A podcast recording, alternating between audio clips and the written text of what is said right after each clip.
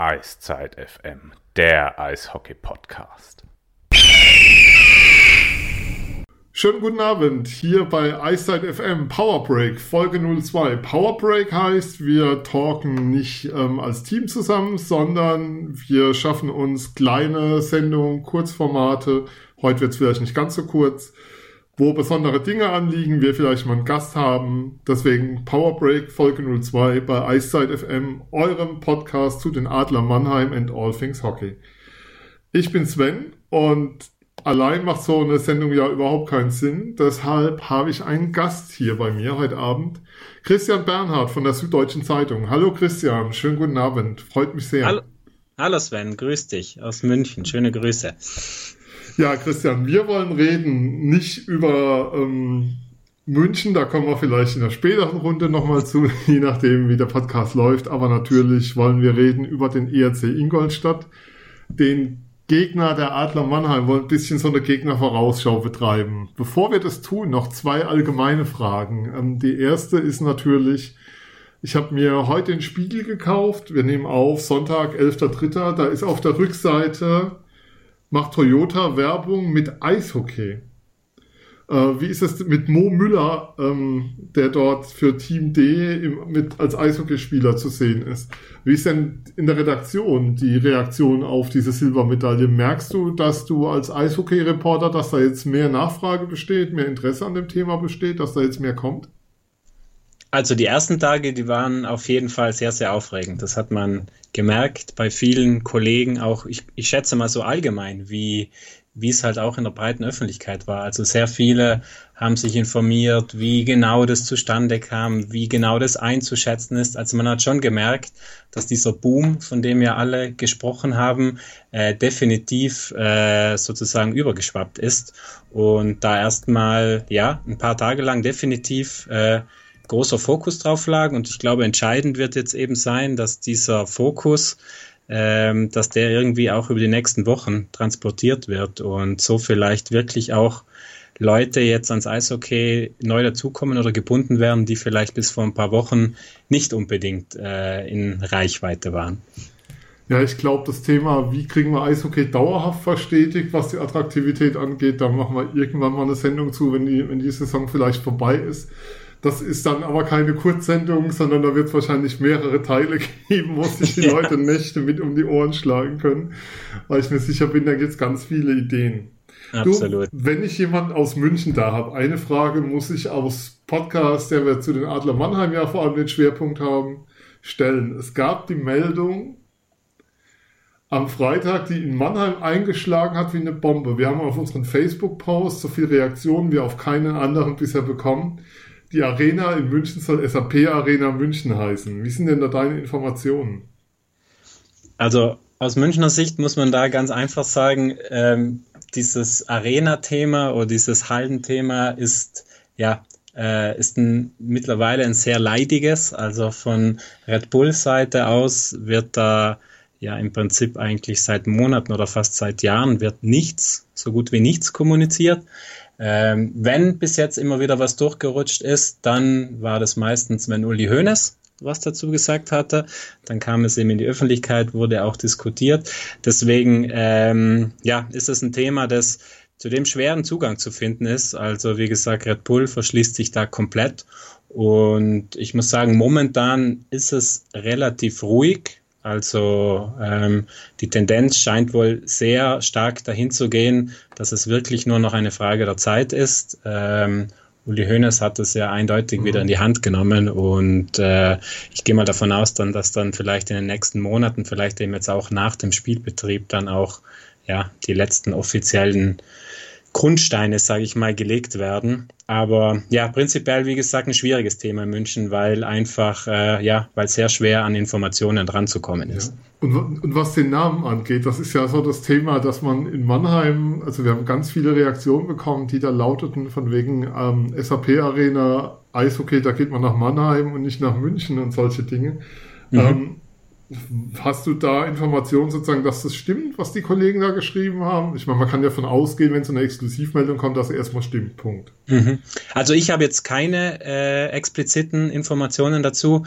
Äh, was klar sein dürfte, da, da, darauf hat Uli Hoeneß ja mehrfach hingewiesen, ist, dass die Halle nicht Red Bull Arena oder Red Bull Halle oder wie auch immer heißen wird. Äh, das hat er ja auf mehreren Fußballhauptversammlungen äh, äh, sozusagen immer wieder betont. Äh, deswegen ist diese Namensfrage auch wirklich jetzt in den letzten Tagen da nochmal aufgekommen. Ähm, wie gesagt, ich habe jetzt keine äh, ja, weiterführenden Informationen dazu und bin jetzt auch erstmal einfach gespannt, wie das dann wirklich demnächst äh, weitergehen wird. Okay, dann werden wir da auf dem Laufenden bleiben. Ich kann sagen, ist ganz spannend, was so ein Firmenname auf einmal auslösen kann äh, unter Fans. Hätte ich so gar nicht erwartet in der Form. SAP ist ja Großsponsor beim FC Bayern, ja. insofern macht es ja durchaus Sinn. Ähm, für die Adlerfans da draußen auch nochmal der Hinweis, wir werden es morgen mit Sicherheit nochmal in der kommenden Sendung bereden, aber schon mal der Hinweis, Daniel Hopp hat keinen Einfluss auf die Namensgebung und die Entscheidungen des Sport, Sportsponsoring bei SAP, weil das als Frage schon kam. Mhm. Dann lass uns doch mal ein bisschen gucken, wegen was wir eigentlich zusammengekommen sind. Ingolstadt ja. gegen Mannheim, DL Viertelfinalserie treffen da vielleicht die zwei heißesten Teams momentan der DL aufeinander? Ja, ich glaube, das kann man so stehen lassen. Ich würde äh, München auch noch mit reinnehmen, aber äh, die spielen ja sozusagen in der Hauptrunde, haben jetzt ja zuletzt auch ein bisschen ja, ihr eigenes Ding da durchgesetzt. Aber wenn man sich eben, ich habe jetzt auch noch mal die Tabelle eben des neuen Jahres, also des Jahres 2018 angeschaut und da hat München 30 Punkte geholt, ist auf Platz 1 und dahinter kommen Ingolstadt und Mannheim Punkte gleich mit 29 Punkten, also im Prinzip quasi nur einen Punkt weniger geholt als der Meister und Hauptrundensieger und deswegen, äh, ja, würde ich definitiv sagen, auch für mich ist es die auf dem Papier spannendste und heißeste Viertelfinalserie. Also auch die zwei Teams, gegen die eigentlich keiner spielen will, die man nicht sozusagen im Viertelfinale haben will, weil man da vielleicht ja dann schon nochmal hofft, sich ein bisschen einzugrufen, was in dem Fall dann aber schwierig wird. Zu den Adler morgen kannst du ein bisschen was zu Doug Shatton und seinem System und zum Eishockey der Ingolstädter erzählen. Ja, sehr gerne. Also der Aufschwung von Tob Ingolstadt. Dich aus. Tob dich aus. Okay, dann, dann legen wir los. Ja, also der Aufschwung von Ingolstadt ist ja jetzt definitiv in den letzten Wochen eng verknüpft mit dem Namen Doug Shedden. Im Prinzip hatten ja Ingolstadt und Mannheim so ein bisschen ähnliche Verlaufskurven. Also da ging es ja bei beiden Mannschaften jetzt zuletzt sehr steil bergauf. Und ja, Shedden ist 17 Spiele in der Hauptrunde jetzt, saß er auf der Bank, hat dabei 34 Punkte geholt, also im Schnitt genau zwei.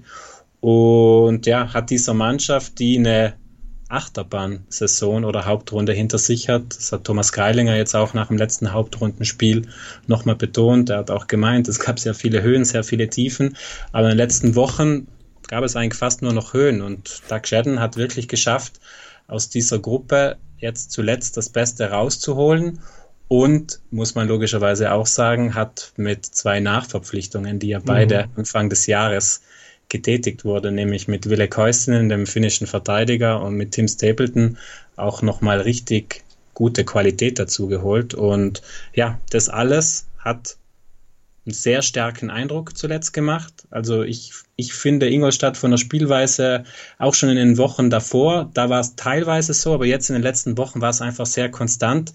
Ja, ein sehr unangenehmer Gegner. Sie sind sehr laufstark, sie, sie spielen ein aggressives Vorcheck, das vielen Gegnern Probleme bereitet. Ähm, und was mir sehr auffällt, dass sie einen sehr, sehr großen und vehementen Zug zum Tor haben. Äh, das sieht man auch an den Schussstatistiken, wenn man sich die ein bisschen genauer anschaut, dass die wirklich sehr viel direkt vor dem Tor und im Slot aktiv sind. Und genau, eine Mannschaft eben, die sehr viel Schwung aufgenommen hat und die, glaube ich, sehr gefährlich äh, sein kann oder wird, wenn sie diesen Schwung weiter mitnimmt und fortsetzt. Also auch ein Team, für das es sehr, sehr weit gehen kann, höre ich bei dir jetzt raus. Und also ich genau, also ich traue denen, hätte man wahrscheinlich bis vor ein paar Wochen nicht gedacht. Die waren ja noch, als Shaddens übernahm, waren sie Tabellenelfter. Äh, aber wie gesagt, es, man, man, hat es auch in Gesprächen mit, mit Trainern oder Liga schon früher gehört. Ich kann mich erinnern, ähm, bei Hockey Halleluja in München, als Nürnberg zu Gast war, hat Rob Wilson, das war glaube ich, ja auch Anfang, äh, Anfang Januar, hat Rob Wilson auch damals, der Nürnberger Trainer, schon gesagt, als er so ein bisschen generell Richtung Playoffs geblickt hat, hat er die üblichen Verdächtigen genannt, hat da aber auch schon gesagt, passt mir auf Ingolstadt auf, die werden in den Playoffs nochmal kommen. Und äh, genau das, würde ich sagen, ist eingetreten. Also das ist eine sehr ausgeglichen besetzte Mannschaft, die ist jetzt nicht von einem Scorer oder von ein, zwei Scorern abhängig. Ähm, relativ gerade in der Offensive breit aufgestellt und wie gesagt einfach dieses läuferische Element und dieser sehr starke Zug zum Tor machen die zu einer sehr gefährlichen Mannschaft. Haben hinten Timo Pielmeier, haben wir jetzt logisch noch gar nicht erwähnt, mhm. einen ja der besten Torhüter äh, der Liga und äh, ja, wie gesagt, deswegen ich traue ihnen definitiv einiges zu. Ja, das wäre jetzt auch genau nochmal so ein bisschen die Frage gewesen. Aber so wie du das Eishockey beschreibst, Pasan vorher war ja doch eher so skandinavisch ein Stück weit defensiv geprägt. Sie standen relativ tief. Ähm, das hat sich also massiv geändert. Das heißt, wir können zwei Teams erwarten, die beide einen sehr aggressiven Vorcheck fahren und die da auch sehr weit vorne dann schon draufgehen. Weil für mich ist das auch so ein Zeichen dafür, wenn du mir sagst, die fliegen jetzt, ähm, oder die haben dann mit dem Trainerwechsel verspätet dann nach und nach angefangen, dass, dass ein Systemwechsel stattgefunden hat und das Team, der mittlerweile umsetzt. Das erleben wir ja auch in Mannheim ganz stark. Mhm. Mhm.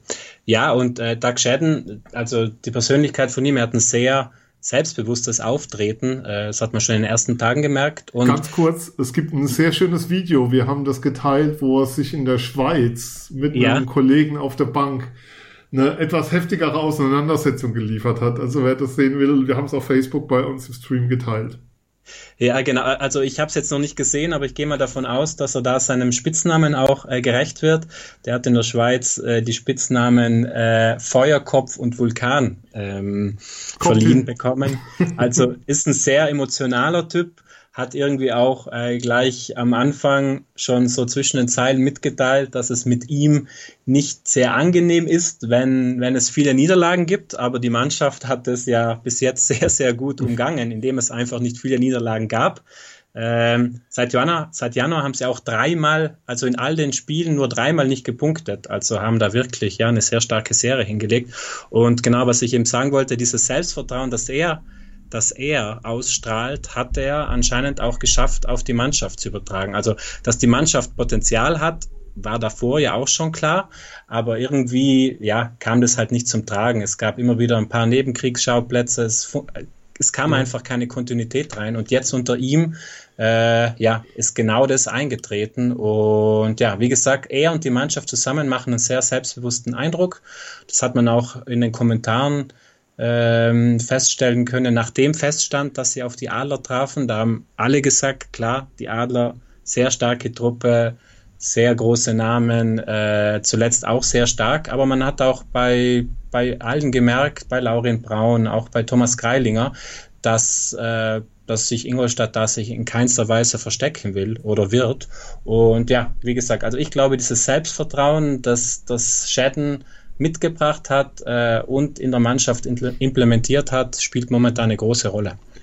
Ja, sie haben ja auch, also das darf man ja auch nicht kleinreden, sie gehören ja vom Etat schon in diese Top 6 auch rein. Das ist eine Mannschaft, sie haben ja vor der Saison auch kräftig eingekauft und waren komplett hinter den Erwartungen zurück, was die Transfers anging. Ähm, wie wichtig war es dann vielleicht, dass mit Brandon Buck auch jemand ging, der schon sehr früh signalisiert hat, wie unzufrieden er ist in Ingolstadt? Also das, das sah ja so aus, da hat er seinen Wechsel mehr oder minder forciert und wollte unbedingt weg, wurde dann auch in der Schweiz nicht glücklich, aber mit dem Geld konnte man dann ja nachverpflichten. Mhm. Also, ja. also es war sozusagen auf zwei Ebenen wichtig. Einerseits wurde nochmal Budget frei, andererseits war vielleicht ein, ich will nicht sagen Stinkstiefel weg, dazu fehlt mir der Einblick, aber jemand, der einfach unzufrieden war mit seiner Situation weg.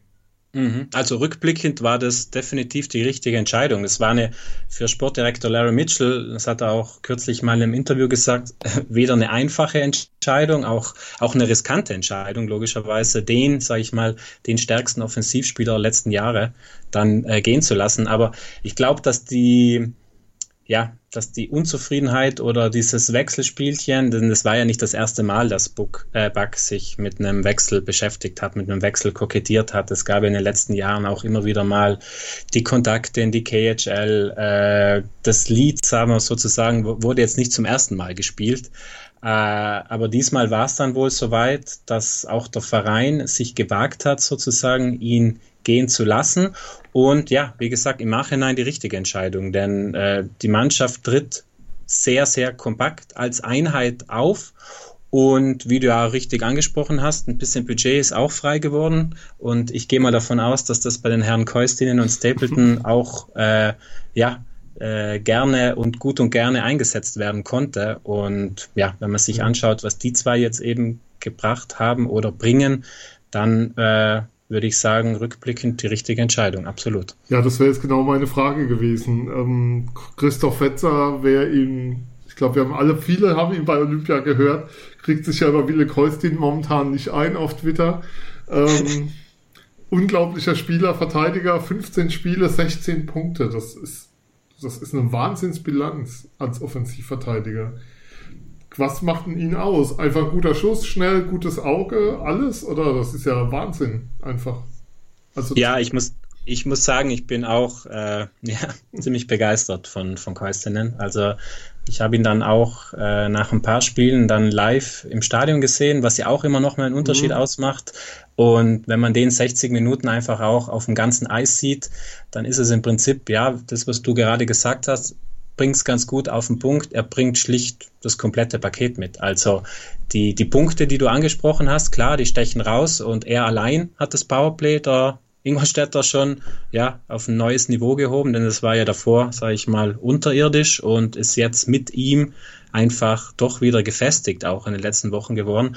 Aber es sind nicht einfach nur die Punkte, es ist die Übersicht, es ist die Ruhe an der Scheibe. Also was mir gleich aufgefallen ist, selbst im Bedrängnis im eigenen Drittel, auch hinter dem eigenen Tor, wo es ja gern auch mal eng und, und hektisch wird, ja, hat der eine Ruhe, wo du, du hast eigentlich nie das Gefühl, dass die Scheibe jetzt da, da weg sein könnte oder so.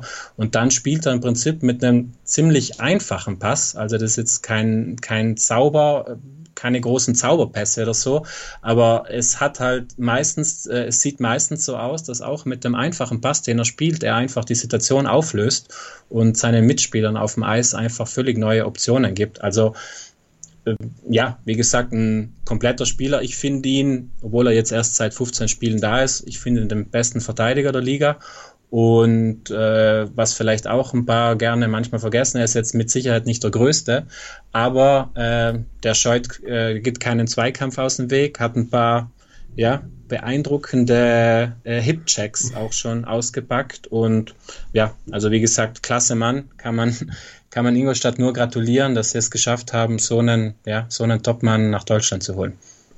Ja, das, da gratulieren wir dann nach den Playoffs wieder zu, aus Mannheimer Sicht.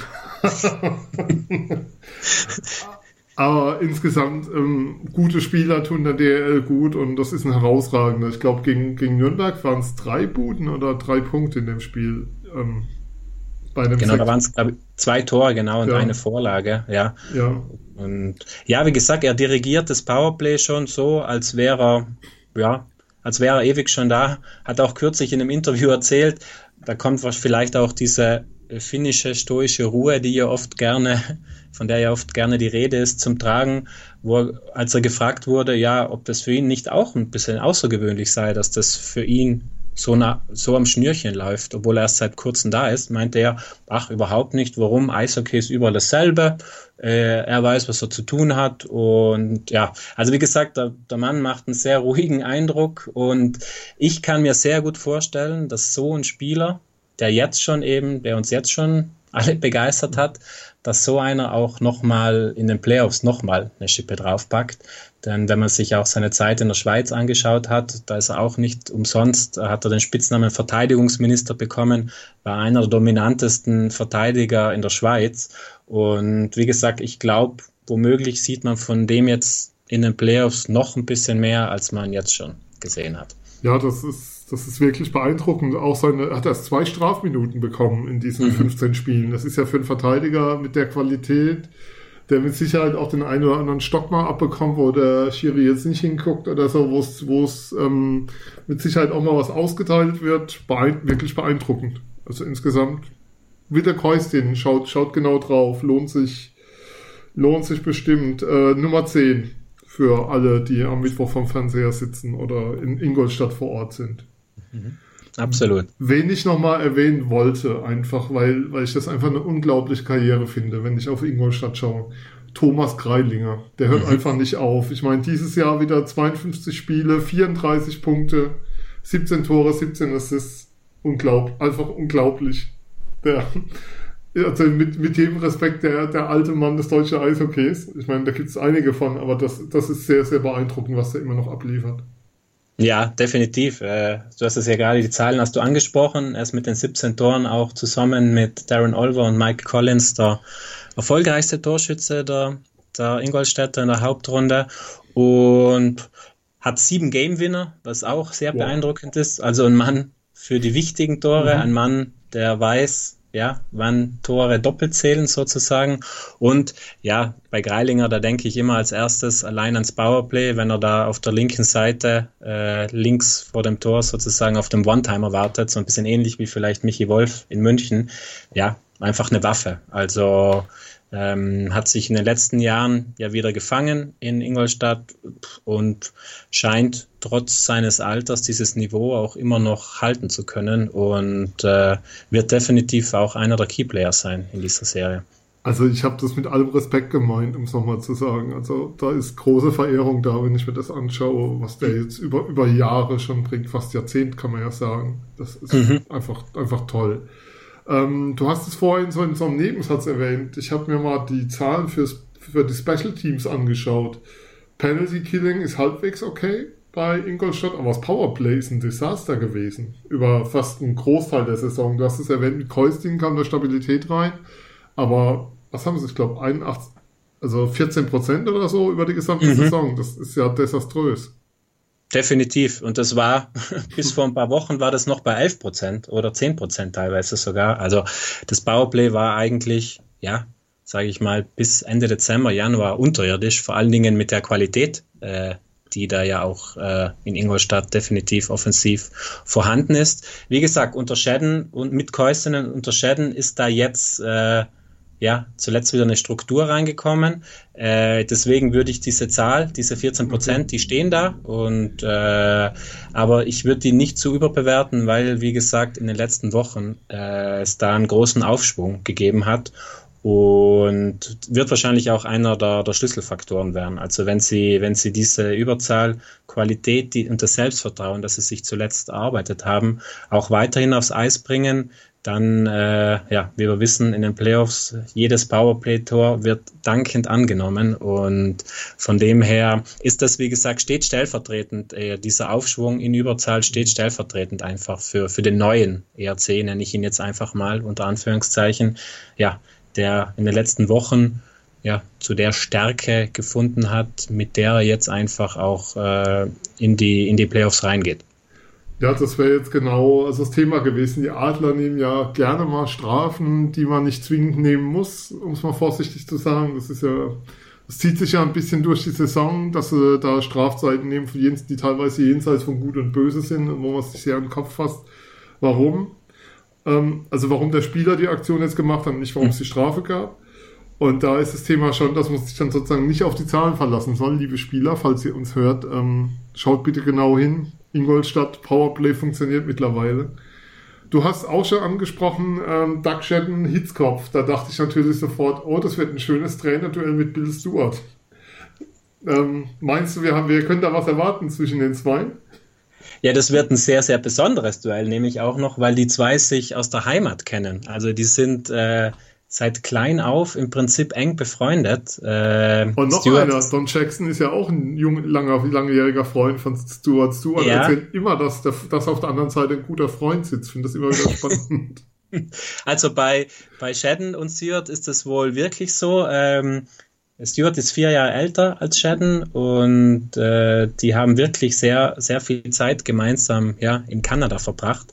Haben damals auch anscheinend, als sie noch beide aktiv in der NHL waren, auch ihre, ihre Sommer teilweise da zusammen verbracht oder sehr viel im Sommer äh, ja, zusammen veranstaltet sozusagen. Und ja, Shadden hat schon gesagt, er kennt Stewart gut, er weiß auch, welches Eishockey Stewart spielt. Also ähm, gehe ich mal davon aus, dass sich die zwei ja schon ein heißes Duell äh, liefern werden, aber auf freundschaftlicher Basis und deswegen ähm, gehe ich jetzt mal davon aus, dass es da keine keine Aussetzer geben wird, falls, falls du darauf äh, ja, das, das war schon, das war schon eine Anspielung darauf, ob man da vielleicht irgendwelche Highlight-Videos erwarten darf von der Telekom, die nur von den Trainerbänken ausgehen oder so. ähm, ja, was kann man noch sagen? Torhüter Timo Pielmeier wird spielen. Das hat Schetten nach dem letzten Spiel gegen Köln gesagt, hat eine 1A und eine 1B und Pielmeier ist momentan die 1A. Ähm, was für mich noch so eine Frage wäre, welcher Faktor ist denn das Publikum in Ingolstadt? Ich war jetzt selbst noch nie da, werde bei Spiel 3 selbst vor Ort sein mhm. und höre immer wieder, naja, so richtig toll ist es da nicht. Ähm, kann das so ein Faktor sein, der den Adlern ein Stück weit helfen wird? Ich meine, sie sind da ja auch mal Meister geworden von die letzten Titel haben sie ja in Ingolstadt geholt. Ja, genau. Also die Adler kennen die Atmosphäre definitiv, haben sehr schöne Erinnerungen daran. Ähm, ich habe das Ingolstädter Publikum in den letzten Jahren immer so erlebt, dass es äh, gerade in den Playoffs dann ähm, ja schon emo nochmal emotionaler wurde, sozusagen. Ich meine, die, die Playoff-Geschichte der letzten Jahre ist ja bei Ingolstadt auch relativ einfach zusammenzufassen. Da gab es entweder Hop oder Top, dazwischen gab es nicht. Die letzten zwei Jahre waren logisch mhm. mit, den, mit dem zweimaligen Ausscheiden in den Pre-Playoffs ja, unter jeder Kanone und äh, dementsprechend war die Stimmung dann auch das Umfeld rund um den ERC. Und die zwei Jahre davor gab es erst den Meistertitel und dann eben die Finalniederlage gegen Mannheim. Und ähm, da ging es schon emotional zu. Also, wie gesagt, ich, ich kann mir vorstellen, dass die Serie von Anfang an sehr emotional wird, auf dem Eis, als dann auch außerhalb. Und klar kann jetzt die Ingolstädter Arena in Sachen Größe äh, und so nicht mit der Mannheimer SAP Arena mithalten. Aber ich glaube nicht, dass es da, dass es da allzu ruhig sein wird. Im Gegenteil. Also die Mannschaft hat logischerweise in den letzten Wochen auch ja, sehr viel selbst daran gearbeitet, dass die Fans auch wieder einen sehr, ja, sehr positiven Zugang, ein sehr positives Gefühl mit, mit ihrem ERC haben. Und ja, von dem her könnte ich mir vorstellen, dass das, ja, dass das auch ein Faktor sein könnte. Ja, ein Faktor, der mit Sicherheit noch reinkommt, ähm, Laurin Braun meint, er hat noch keine Playoffs, er hat bisher jede Playoff-Serie gegen Mannheim gewonnen. Der ist ja vor der Saison nach Ingolstadt gewechselt. Richtig. Von Berlin. Insofern kann das natürlich, ähm, ja, für ihn, ob das für Ingolstadt spricht, wissen wir nicht. Es gibt wahrscheinlich auch Spieler in Mannheim, die noch nie eine Serie gegen Ingolstadt verloren haben, aber fand das, fand das eine sehr lustige Bemerkung an der Stelle. Genau, also Braun war einer von denen, die dann am letzten Sonntag gemeint haben, ja, wie gesagt, eben hat auf das hingewiesen. Äh, er hat noch keine verloren, er hofft, dass es so bleibt. Und er war auch einer, der gemeint hat, ja gut, die Adler, sehr starkes Team, sehr gutes Personal, aber er hatte das Gefühl, dass die jetzt keine Übersaison oder Überhauptrunde gespielt hätten. Von dem her, ja, wie gesagt, stellvertretend ein bisschen für das Selbstvertrauen äh, der Ingolstädter. Und äh, ich glaube, im Prinzip ist es ja auch diese Statistiken, die werden gerne rausgezogen, ist klar, die sind für uns Medien, sage ich jetzt auch mhm. mal, auch immer wieder ganz interessant. Aber ich glaube im Prinzip, wenn es dann am Mittwoch um 19.30 Uhr losgeht, äh, glaube ich kaum, dass alles eine große, eine große Rolle spielen wird. Ähm, ja, da wird es dann auf dem Eis geregelt werden und da erwarte ich eine enge und emotionale Serie. Ja, ich ähm, Doug Sheppen meinte auch nach dem Spiel gegen Köln, dass sich Ingolstadt auf sieben, auf sieben Spiele vorbereiten wird in der Serie. Ich glaube, auch in Mannheim geht man davon aus, dass das eine sehr lange Serie werden wird und dass die, ähm, dass da Kleinigkeiten entscheiden werden. Mhm, ja, also ich kann mir nicht vorstellen, dass die Serie nach fünf Spielen zu Ende ist. Also, äh, um es so zu sagen. Ähm, ich bin mit meinem Zettel mehr oder minder durch. Hast du noch was, was du unbedingt über den RC Ingolstadt uns mitteilen magst? Habe ich irgendwas nicht beachtet, vergessen, fehlt was, wo man dran denken sollte, wenn man über Ingolstadt redet in der Vorbereitung? Nö, finde ich jetzt nicht absolut. Wir haben vielleicht, fällt mir gerade noch ein, wir haben relativ wenig über die Verteidigung gesprochen, außer über Keustinen. Ja. Äh, da kann man sich vielleicht noch, wenn man sich einen Mann merken möchte, aber ich glaube, der wird auch so oder so auffällig werden, kann man vielleicht Matt Pelleck im, im Visier haben. Also so ein bisschen der harte Hund unter Anführungszeichen. Ja, 116 Minuten, cool.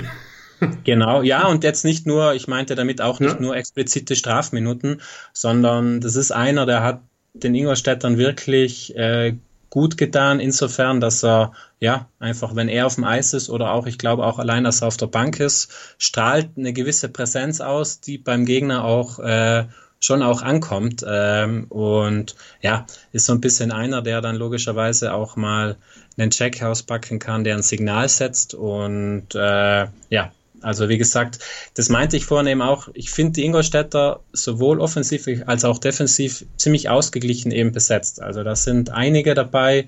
Gerade in der Offensive sind mehr als genug Leute dabei, die wissen, was mit der Scheibe zu tun ist, die wissen, wo das Tor steht.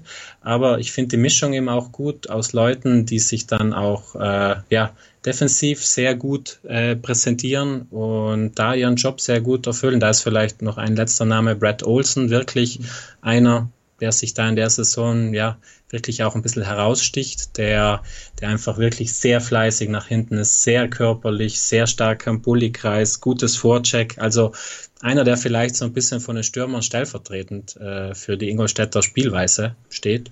Und ja, genau. Ja. Den Rest werden wir ab Mittwoch sehen. Und was man auch nochmal sagen muss, Ingolstadt hat einen sehr, sehr tiefen Kader. Dort ist vorhin erwähnt, das ist ein sehr, sehr ausgeglichener Kader. Also man braucht nicht zu glauben, dass da irgendwas abfallen wird oder dass da irgendwas, ja, wie soll ich sagen, runterfällt oder dass es dann qualitativ abbricht, sondern die haben eine Menge Tiefe. Der Laurin Braun, den wir vorhin erwähnt haben, spielt in der vierten Reihe. Die Adler mhm. kennen ihn noch leidvoll letztes Jahr aus den Playoffs. Ja, also Ingolstadt hat eine Menge Qualität und auch eine, und dann noch eine Menge Tiefe im Kader und ist einfach eine, eine gut, gut zusammengestellte Mannschaft. Da hat Larry Mitchell, der vor der Saison kam, bei der Neuverpflichtung dann doch einiges richtig gemacht, auch wenn es am Anfang nicht so aussah.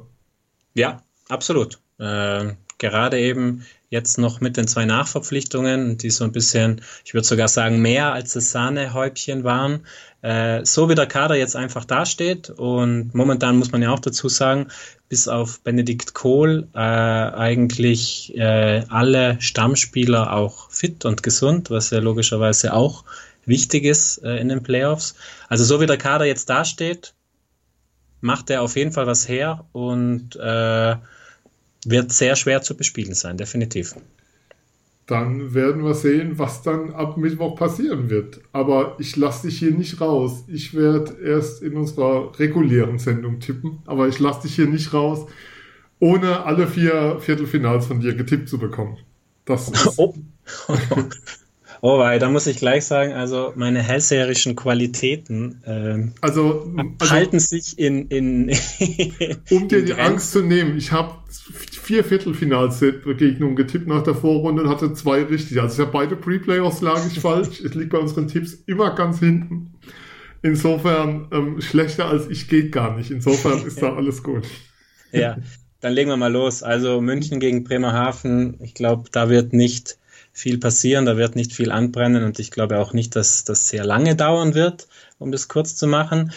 Berlin-Wolfsburg sehe ich schon ein bisschen anders. Klar, Wolfsburg ist, ja, momentan kommt auf dem Zahnfleisch daher, fehlen viele, gerade in Offensive Leistungsträger, aber trotzdem, ich habe die Wolfsburg in den letzten Jahren ja auch immer bis ins Finale begleiten dürfen. Ich würde die nie ganz abschreiben, deswegen, ich glaube, da werden die Eisbären einiges zu knabbern haben. Ähm, Nürnberg-Köln auf dem Papier auch eine, eine, eine schöne Serie, eine starke Serie. Da glaube ich dann aber doch, dass sich die, die Nürnberger durchsetzen. Und ja, wie gesagt, wie ich am Anfang schon sagte, bei Ingolstadt Mannheim, da tue ich mich wirklich am schwersten. Also das Einzige, wo ich, wo ich mir ziemlich sicher bin, ist eben, dass die mindestens ins sechste Spiel gehen. Also ich kann mir nicht vorstellen, dass da eine Mannschaft die eine, die andere einfach relativ souverän überfährt. Und ja, Deswegen würde ich einfach mal sagen, 6 plus, aber wer es dann macht, boah, schwierig. Lass, lassen wir offen. Solange es keine Overtime-Niederlage in Spiel 7 wird wie letztes Jahr, ist, glaube ich, alles genommen. Aber das, das, braucht, das brauchen wir in Mannheim, glaube ich, echt nicht mehr. Da reden heute noch Leute drüber. Ja, das glaube ich. Aber ähm, wir sind durch. Ich sage, Christian Bernhard, vielen, vielen Dank. Ähm, wer dich lesen will, kann dich lesen in der Süddeutschen Zeitung. Also Leute, kauft Zeitung, lest digital ähm, süddeutsche.de. Man denkt nicht immer dran, aber ähm, ich kann als Digitalabonnent sagen, da ist eine sehr, sehr regelmäßige Eishockey-Berichterstattung, die ich sehr gerne lese und kann das nur wärmstens empfehlen. Also vielen Dank für deine Zeit. Ja, Sven, ähm, danke dir. Hat großen Spaß gemacht. Ja, vielleicht wenn wir ja uns, haben wir ja schon im Vorgespräch gesagt, ähm, im Vorgespräch in der weiteren Runde nochmal, wenn es denn für Mannheim irgendwann nochmal gegen München gehen sollte, dann würden wir uns da mit Sicherheit nochmal länger zuhören und da auch nochmal in die Tiefe gehen. Aber vielen Dank erstmal für die Expertise zu Ingolstadt. Ich glaube, den Adlerfans ist jetzt zumindest ein Stück weit klar, was da auf sie zukommt. Ich verweise noch mal kurz auf unsere Kanäle. Ihr könnt uns abonnieren bei äh, facebook.com slash eiszeit.fm. Lasst uns ein Like da, lasst uns ein Abo da. Like wäre schön, weil dann haben wir mehr Möglichkeiten, was zu machen. Ihr könnt uns auf Twitter folgen, at eiszeit-fm. Ihr hört uns bei Soundcloud, soundcloud.com slash eiszeit.fm. Und ihr könnt uns abonnieren via iTunes, da freuen wir uns sehr über Rezensionen. Ähm, könnt uns auch abonnieren im Podcatcher eurer Wahl. Und erzählt natürlich gerne weiter, dass es uns gibt, den Podcast zu den Adler Mannheim in All Things Hockey. Das war Power Break Folge 002, Gegnervorschau, was erwartet die Adler gegen Ingolstadt. Ich sage vielen Dank und bis bald.